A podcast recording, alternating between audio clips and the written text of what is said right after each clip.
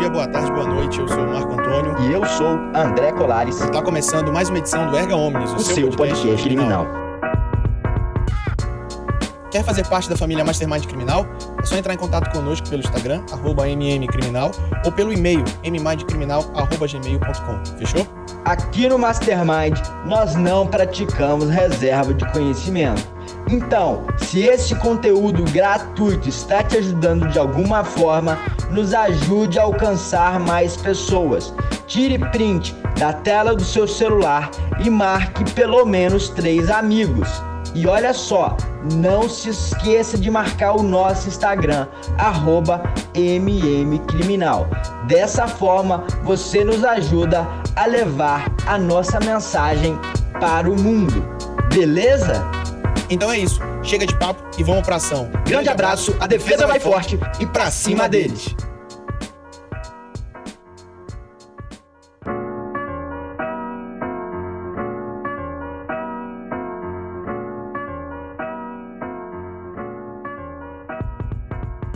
Eu vou responder, eu vou começar pela última pergunta, tá? O, o advogado, seja ele qualquer, se, que, aquele que pegou o processo e tem tempo de, de, algumas horas, ele vai ter que ler o processo atentamente, não tenha dúvida. Ele tem que ler o processo, né? É, ou seja, eu sou bem, bem, sou bem tomista nisso aí. Você tem que ler o máximo do processo, dividir o processo no maior nível, maior nível de possibilidades, ou seja, divida o processo, é, se é quatro volumes, divida em oito capítulos. Divida o processo em máximo que você puder e abstraia sempre a motivação do processo e a motivação do crime. Bom, se você consegue descobrir a motivação do crime, você necessariamente é, você tem que vir pautado por perguntas chaves. Todo o processo todo o processo, senhores, existe duas a três perguntas chaves que liquidam. Isso é que nem jogar xadrez. Você começa sempre com a abertura que vai de definir o fim, do, o fim do jogo. O processo é a mesma coisa. Existem duas a três perguntas-chave chaves que determinam o curso de toda a história. A, a dialética e o, o discurso processual é assim: as perguntas-chaves você sempre tem que estar tá na mão. Qualquer processo tem de zero a quatro perguntas-chave. E você vai trabalhar em torno de quatro, cinco chaves do processo. Muitas vezes você não precisa entrar direto na chave porque você vai levar pau. Então, muitas vezes você tem que mascarar. Mas dentro do processo tem quatro perguntas que você vai chamar abertura do processo. E eu chamo abertura de jogo. Todo o processo, seja ele que tenha 36 volumes, como eu já trabalhei, como aquele que tenha trabalhado por um volume, tem uma pergunta-chave. Essa pergunta-chave é que vai desencadear todo o seu volume de como você vai fazer as demais perguntas. Respondida essa primeira etapa dentro do como estudar o processo. Segunda coisa, você só consegue estabelecer as quatro perguntas do que vai ser estipulado a partir do momento que você fazer, uh, conseguir fazer um roteiro de perguntas no momento que você faz, conseguir fazer um roteiro de perguntas, seja ela mental ou não, você vai chegar é, é, naquele roteiro nas perguntas chaves. Ou seja, você nunca vai fazer direto as perguntas-chave sem ser quando se posicionar numa forma obrigatória. Você está no plenário e você tem que meter pau. Bom, essa pergunta eu tenho que fazer porque já foram feitas 500 perguntas. Daí você pode fazer. Você tem que fazer um roteiro. Do roteiro você vai ah, abstrair algumas perguntas que são as elementares e essas perguntas elementares você tem que usar. Bom, é, improvisação. É, a improvisação ela serve, é uma escola é, é uma escola, né? Os socráticos usaram muita improvisação para fazer seu discurso e como hoje a gente usa, a gente vê muito advogado fazendo improvisação. Mas a improvisação, é importante que se diga, ela tem um fator empírico, né? Ou seja, você usa a improvisação no momento que você já tem uma certa experiência. Agora, pro, pro, digamos assim, para a pessoa que está começando agora, ele vai improvisar, ele vai, ele vai levar pau. Eu, eu tenho capacidade de hoje fazer qualquer, uh, qualquer instrução na improvisação, mas a, a, o nível de segurança que eu vou ter é em razão de que eu fiz muita, muita, muita audiência. E uma coisa interessante, galera, que é importante que se diga, os delitos, os delitos uh, processuais penais, eles seguem a mesma ordem uh, desde o Antigo Egito. É, o, o delito capital de homicídio, é, o roubo, é a extorsão, o abigeatos, delitos sexuais e os tráficos, ou seja, é, são delitos que já existiam lá do tempo do Egito e que hoje permanecem a mesma coisa. Ou seja, as perguntas, na medida que você vai evoluindo, são quase as mesmas. Agora, não existe a possibilidade de você chegar numa audiência, a não ser que se você é contratado na hora e você não fazer um, pelo menos um mapa mental de como chegar. A improvisação é ótima a partir do momento que você tem experiência ou você tem o time de perguntas. Porque o que acontece? Você muitas vezes você faz todo, você organiza no seu bloco mental. Eu acho que a gente tem que anotar esse tipo de pergunta quando estuda, mas tem que estar tudo na cabeça. As perguntas tem que estar tudo na cabeça. Agora, no momento em que você é, estabelece uh, as perguntas sólidas que vão dar um resultado, automaticamente aquilo vai, super, vai ser superado na própria audiência e aí você vai improvisação. A improvisação existe a partir do momento que você já tem uma construção lógica do processo. Daí, efetivamente, você pode improvisar. Agora, eu acredito na improvisação naquela uma pessoa que seja extremamente inteligente, uma pessoa que tenha uma extrema experiência. Para aquele que está começando, é, senhores, é muito perigoso, principalmente que no processo hoje, quando nós temos juiz e promotor jogando contra. Bom, agora vamos fazer a primeira pergunta. Se, se, o, se muitas perguntas são interessantes, e, e, e, daqui a pouco, não sendo as muitas perguntas, são interessantes processo. Eu entendi assim, eu vou fazer o que eu considero. Às vezes, galera, às vezes existe a tensão emocional da pessoa que está sendo sabatinada, tá? Isso vocês têm que, no momento que entra a testemunha, vocês têm que conhecer o que, que ela fez, o que, que ela trabalha e as condições físicas dela. Bom, o que, que acontece hoje com os testemunhos clássicos, somente da CIA, do FBI? Inclusive tem um livrinho muito interessante, assim, né? É um livrinho até traduzido em português, né? É, a arte do interrogatório do FBI tá? É escrito por inglês, eu não tenho o nome dele aqui, posso, posso apresentar. E, e também tem um psicólogo, que no meu curso tem, eu não me lembro agora o nome do psicólogo, que diz o seguinte: às vezes, senhores, a grande intensidade de pergunta, ela, ela faz com que a verdade daquele que interroga possa se transformar em verdade. E isso só consegue com intensidade acima de quatro horas. Porém, veja bem, é importante que se diga, é, nós estamos falando no campo de polícia, de, de autônomo, nós estamos falando de, de profundidade de perguntas que você vai judiar mentalmente daquela pessoa. Se você conseguir fazer, e nós temos grandes mestres aqui em Minas, que você consegue chegar lá pela durabilidade de perguntas, porém, você tem que ver uma coisa, às vezes você faz um dia e meio de perguntas e tu não consegue nada. Então, o que está acontecendo? Você, você, é uma tática processual? Beleza, acho perfeito. Você conseguiu demover alguma coisa daquele policial? Eu participei do, julgamento, que eu não vou citar agora, em que foi interrogado, acho que quase dois dias, o, é, essa pessoa, e, e, eu tenho, inclusive, as perguntas gravadas, e foi fonte de estudo, foram feitas 370, 370 perguntas, tá? Mas, efetivamente, o que teve de sucesso? Nada efetivamente não teve nada de sucesso. Em compensação, nesse mesmo processo, nós tivemos uma outra, uma outra delegada que foi feita 80 perguntas, no total de quase, eh, salvo engano, foi quatro horas. Ela teve muito mais sucesso. Bom, o que eu quero dizer é o seguinte: isso é muito relativo. Eu, eu sou eu sou daquelas pessoas que é sou apoiador irrestrito de se fazer grandes perguntas e segurar muito as testemunhas para tentar demovê-las e para tentar convencê-las, porque as perguntas que tu faz no júri, você faz para, para, para os jurados, para os jurados convencer. Agora, a partir do momento em que você faz uma intensidade de perguntas e ela não tem efeito, eu acho que ela é nociva. Eu acho que é nociva. Porém, Porém, eu adoro essa escola, eu apoio essa escola, e é o seguinte, ô, ô, galera, pode ser que cada um tenha suas qualidades de questionamento. Então, pode ser que vocês tenham um sucesso maior com um grande número de perguntas e ficar dois dias. Eu tenho visto, eu tenho visto, principalmente daqueles que, que geralmente estão atuando, que eles são uns muito bons em intencionar uh, fazer uma atenção de horas e até dias, mas dentro do sucesso absoluto, não vejo sucesso. Então, ele, ele é muito bom na arte de questionamento, mas nós não chegamos ainda a dizer assim, deu certo, é perfeito. Né? Mas se sobressai a quem está trabalhando e não tenho dúvida, é uma forma de condução. Eu adoro, gosto de fazer. Agora, o sucesso eu considero dentro da experiência muito pouco, muito pouco. Porém, é, é um desafio. Eu acho que aqueles que querem, principalmente em processos, é, que quando tu pega é, digamos, delitos capitais e que tem, é, que está mídia, você tem que trabalhar muito, muito, muito, muito a, a essência da escola de, de, de inquirição. Porém, senhores, é importante que se diga, o profissional ele está sendo examinado, ele está sendo examinado pra, pelos jurados, pela mídia e pelo juiz e pela sociedade.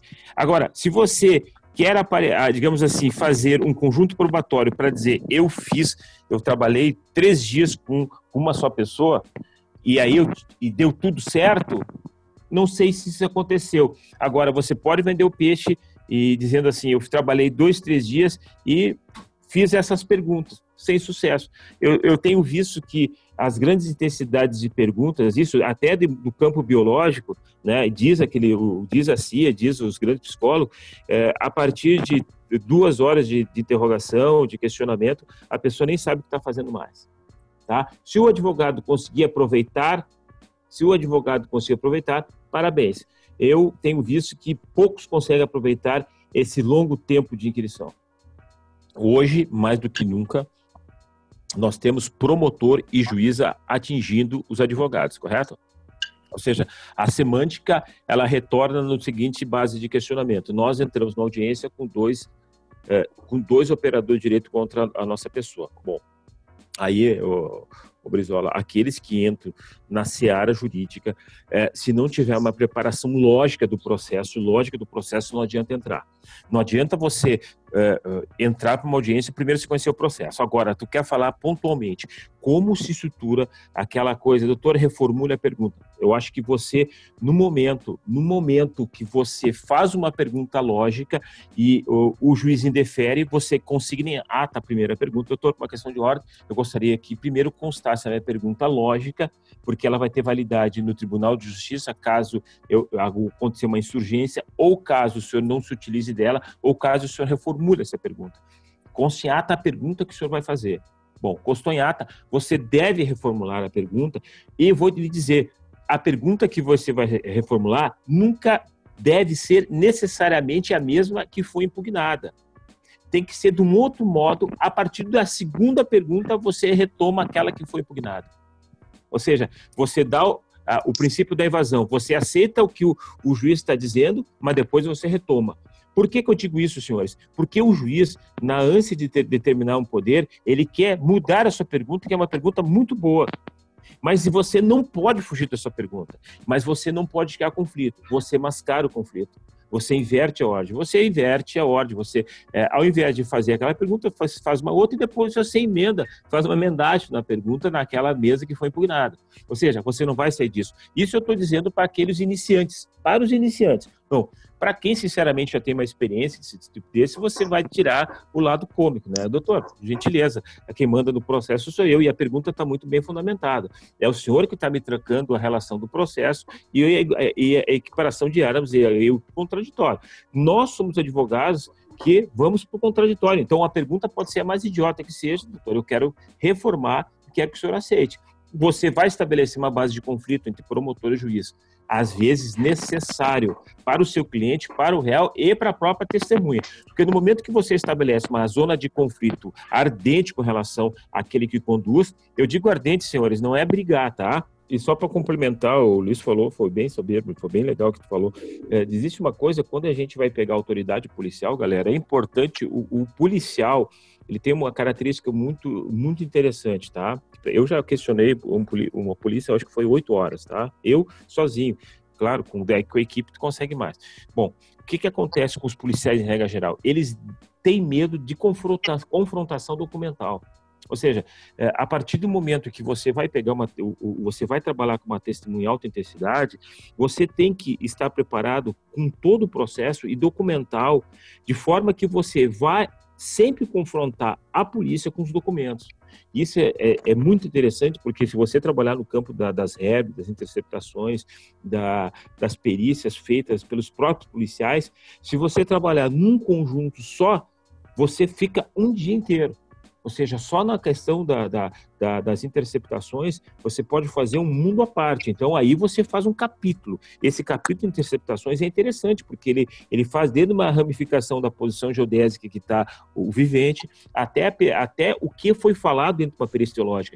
Aí eu concordo com isso, você tem que vir extremamente preparado as autoridades policiais, como qualquer autoridade que tem que trabalha com a lógica, aí serve os matemáticos, físicos, professores, é, aquelas pessoas que você bate o olho e diz é, essa aqui é uma pessoa que não vai mentir. Você tem que trabalhar com a lógica e trabalhar com a lógica implica você conhecer o processo de cabo a rabo e vir com as perguntas, pelo menos em mente, é, nessa questão de confronto com a autoridade, ela só cede com confronto documental. Ela nunca vai ceder na, no teu discurso dialético, porque ele trabalha, ele, traba, ele, tá, ele trabalha uh, uh, anos num processo, então ele acha que sabe decora, ele se perde na estrutura do teu conhecimento. E eu acho muito interessante quando ele se pergunta a questão de eh, como modular, eu dou uma orientação para todas as pessoas. Leve o seu estagiário, leve o seu colega e comece a marcar quantas perguntas você faz. É necessário, galera, que você faça um número X de perguntas para começar a acostumar o seu cérebro e começar a saber é, como você, aquela, aquela pessoa que está do outro lado vai responder. Você tem que ter isso no seu, no seu relatório de serviço da audiência. Então, quando eu faço audiência, eu vou com. E quando eu ia, agora eu já não vou tanto, porque pra, praticamente já tenho tudo na cabeça, eu ia com meu caderninho de, de apoio, que representava ali no mínimo umas 50, 60 perguntas, ia com o meu relógio, até hoje tem maneira de botar meu cronômetro, e pedia para um colega meu fazer quant, eh, contar quantas perguntas o Ministério Público fez e quanto eu fiz. Por quê? Para dado estatístico. Nós temos que ter uma base estatística de como você vai se comportar. Incrível, senhores, eu tenho a base estatística quando era novo e até hoje. O que, que aconteceu? No ápice da, daquela sagacidade, eu chegava a fazer quase 270 perguntas, 220, 250, 300 ao máximo. Hoje, na medida que a gente vai ficando velho, é, tu começa a pontuar as perguntas-chave, Luiz, entendeu? Aquelas perguntas que, que se tornam importantes para o processo e muitas vezes tu não quer floreio. É ótimo isso aí, é, mas me parece que na medida quando tu vai envelhecendo, tu quer buscar o conforto, veja aí que está o erro, o conforto do início. Não entre na zona de conforto, isso é uma zona de conforto para nós advogados. Vamos fazer é, perguntas certinhas que dê tudo certo. Mentira. Às vezes você tem que caminhar sempre com a profundidade. Saia, nós temos que sair da zona de conforto, mas sair da zona de conforto, galera, é vir modulado numa coisa que vai dar certo. Senão você vai levar pau. Vai levar pau antes de chegar numa audiência, galera, eu vou dar só o ponto-chave. Você, você foi bem pago, ou se você não foi bem pago, você quer ganhar aquele processo. Você tem que conhecer quem é o promotor. Então, se você não conseguir avançar na, nas audiências, você tem que pegar a alma do processo para conhecer quem são esses dois personagens. Onde é que está a alma do processo? É, é o, o, a gravação da audiência ou as perguntas feitas que estão na ata. Você tem que estudar o nível de pergunta que trabalha o Ministério Público. O Ministério Público dificilmente ele faz mais de 30 perguntas. Mas aí você vai compreender, e aí que entra a questão dos algoritmos, existe uma inteligência por parte do Ministério Público e de todo mundo, né? Certas perguntas básicas que vão estar em todas, em todas as escolas processuais de quem acusam. Mas eles às vezes fazem um floreio. Então, por favor, uh, uh, colegas, é uma experiência que eu dou. Quando eu pego um processo de grande intensidade que já teve, veja bem, já teve uma audiência similar, vocês vão lá, escutem a audiência que ocorreu, escutem o que, como o juiz se manifestou e peguem, peguem, é importante, isso está dentro do, do ponto do, dos algoritmos, aos algoritmos, peguem as perguntas em que o Ministério Público depurou ao longo de todos os processos e trabalhem para a contestação. Porque eu cheguei à seguinte conclusão hoje, que a teoria dos jogos, é, e, e, todas elas, elas se perdem nas guerras estratégicas. E o fundamento das guerras estratégicas hoje é repetição daquilo que já está, já está como ganho. O Ministério Público tem um módulo de pergunta, tem 15 perguntas que ele faz em todos os processos, vocês podem ver, e que a gente não se dá por conta. Vocês têm que ir no, no processo, ver as perguntas que o, o, o agente ministerial acarreta de fazer, e a partir disso vocês irem preparados. Essa é a primeira dica que eu dou. Se vocês não fizerem isso, vocês vão estar mal preparados. Vocês têm que ir na essência de quem está questionando. Só assim vocês conseguem mudar uma coisa. Essa é a primeira dica, né? E, que eu, eu digo que a primeira dica assim é a, a básica, né? A base de repetição de suas perguntas são as bases de repetição das perguntas que o Ministério Público aplica. Ou seja, ganha aquele que mudar o padrão de pergunta superior ao Ministério Público. Como você faz isso? Conhecendo o Ministério Público, conhecendo o processo, conhecendo as perguntas e, acima de tudo, radicalizando perguntas que vão quebrar aquela cadeia de convencimento que o Ministério Público fez para o juiz. Ou seja, em outras palavras, estudem a audiência, venham preparado, essa preparação, ela supera, ela supera a tua base de questionamentos, ela supera a tua base de questionamento. Porque se você vir com estudo de como é o juiz, e como é o promotor e como ele foi, você tem uma estrutura, você tem uma estratégia montada que dificilmente, dificilmente eles vão ganhar da tua pessoa.